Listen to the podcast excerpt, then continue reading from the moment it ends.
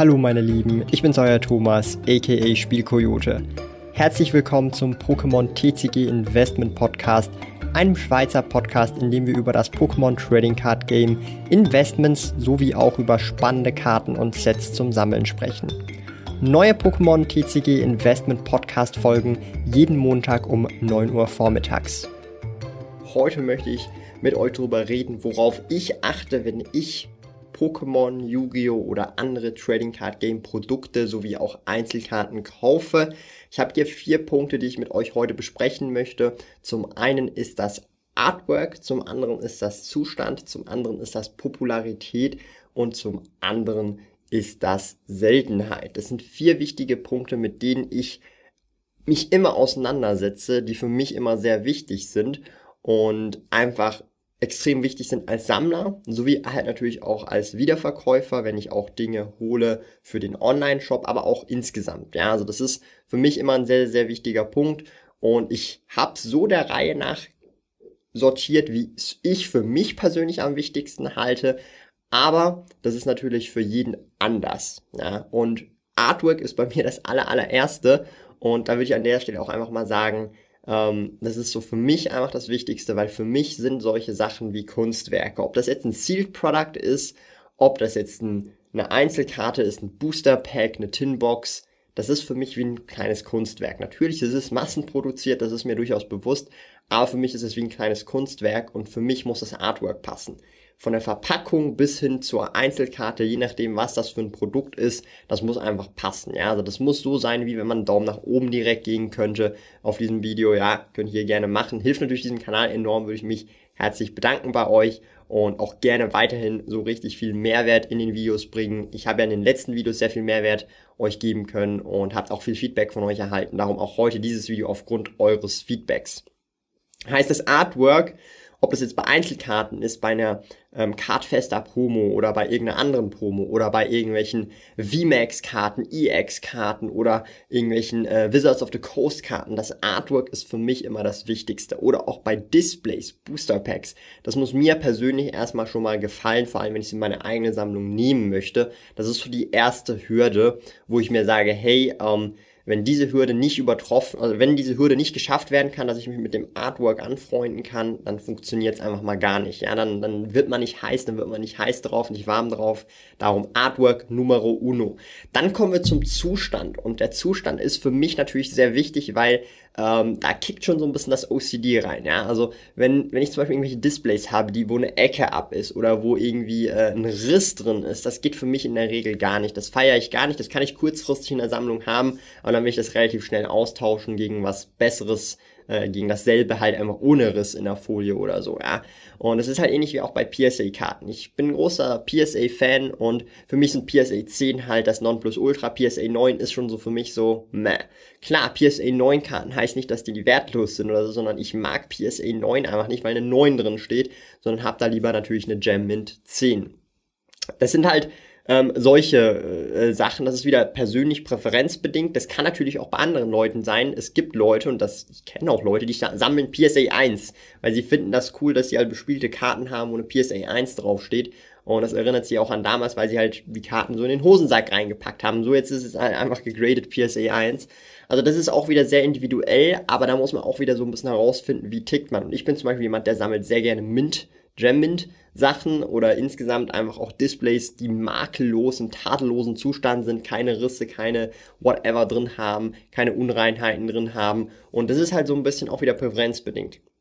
Aber Zustand ist für mich dann schon nach dem Artwork enorm, enorm wichtig, weil ich dann auch sage, hey, ähm, das ist jetzt so, kann ich mal vorläufig in der Privatsammlung halten, bis ich dann das nächst bessere habe im Zustand her natürlich.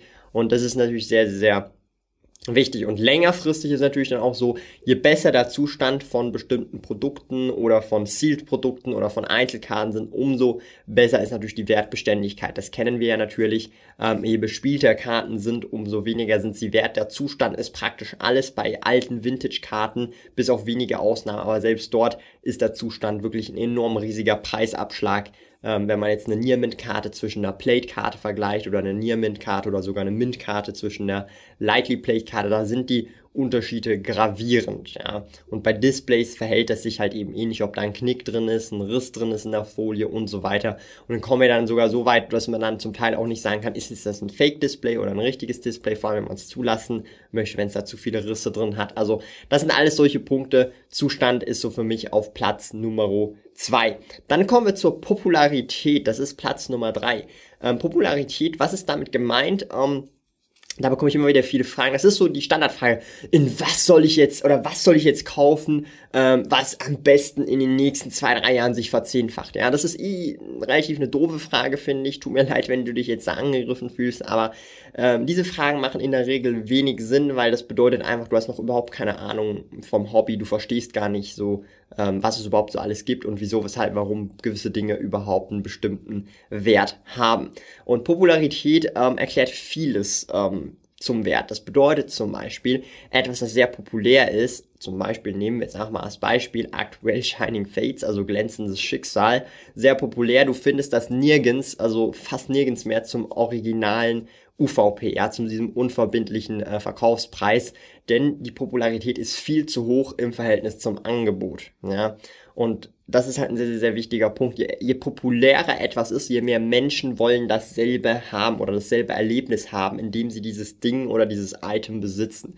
Und ähm, man kann es halt nicht drehen und wenden, wie man will. Pokémon-Karten oder andere Trading Card Games, Yu-Gi-Oh!, Magic und so weiter, das sind halt physische Gegenstände. Und ähm, wenn, wenn sagen wir mal jetzt als Beispiel, es gibt 100 Gluraks, ja, das ist einfach ein fiktives Beispiel, es gibt 100 Gluraks und aber 200 Leute wollen dieses Glurak, dann gehen 100 Leute leer aus. Das bedeutet, das Angebot sind 100 Gluraks, aber 200 Leute wollen diese Gluraks. Bedeutet, da überbieten sich die einzelnen Leute, damit sie auch an dieses Glurak kommen. Natürlich gibt es eine gewisse Schmerzensgrenze, aber je mehr Menschen da dabei sind, umso höher wird diese Schmerzensgrenze, weil es gibt auch sehr vermögende Leute, die auch bereit dafür sind, ähm, entsprechend exorbitante Summen für gewisse Karten auszugeben, um diese halt in ihrem Besitz zu haben. Und das ist eben das Spezielle. Ja, also Popularität ist im Prinzip einfach, ähm, wie viele Menschen schlussendlich wollen dieses eine Produkt aus verschiedenen Gründen. Artwork, es ist äh, selten, dazu kommen wir später nochmal. Oder auch einfach insgesamt, ihnen gefällt es oder es hat was Nostalgisches, Emotionales. Sie sind da mit dem, als Kind mit diesem Glurak auf, aufgewachsen, aus diesem Base-Set, ja. Das gibt so viele verschiedene Gründe, wieso etwas populär sein kann.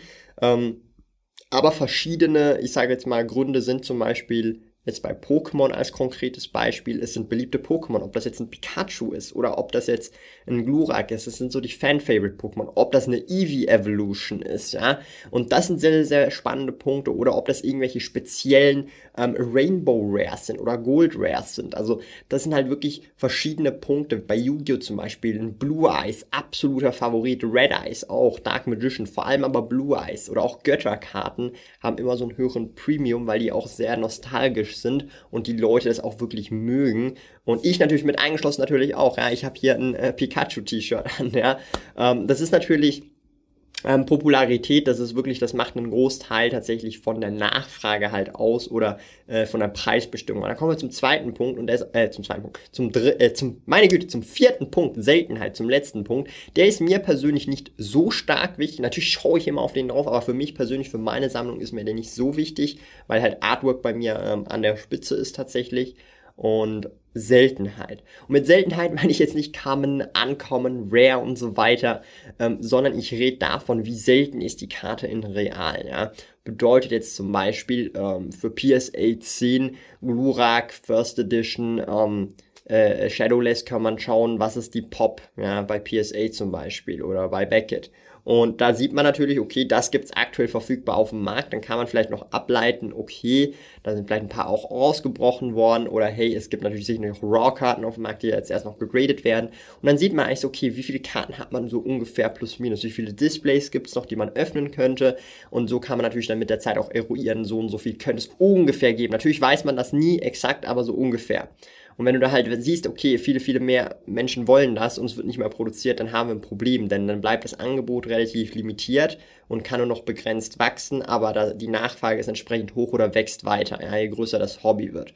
Nehmen wir zum Beispiel einfach neue Sets, neu geprintete Karten, ob das jetzt Vid Voltage ist oder irgendwie ähm, Champions Path oder irgendwelche anderen Sets, Hidden Fates und so weiter, da sieht man natürlich ganz klar, dass diese Karten im Verhältnis zu dem, was sie auch wirklich sind, wenn man auch die Pops anschaut, jetzt zum Beispiel auf ähm, PSA, viel, viel höher als jetzt zum Beispiel woanders, ja.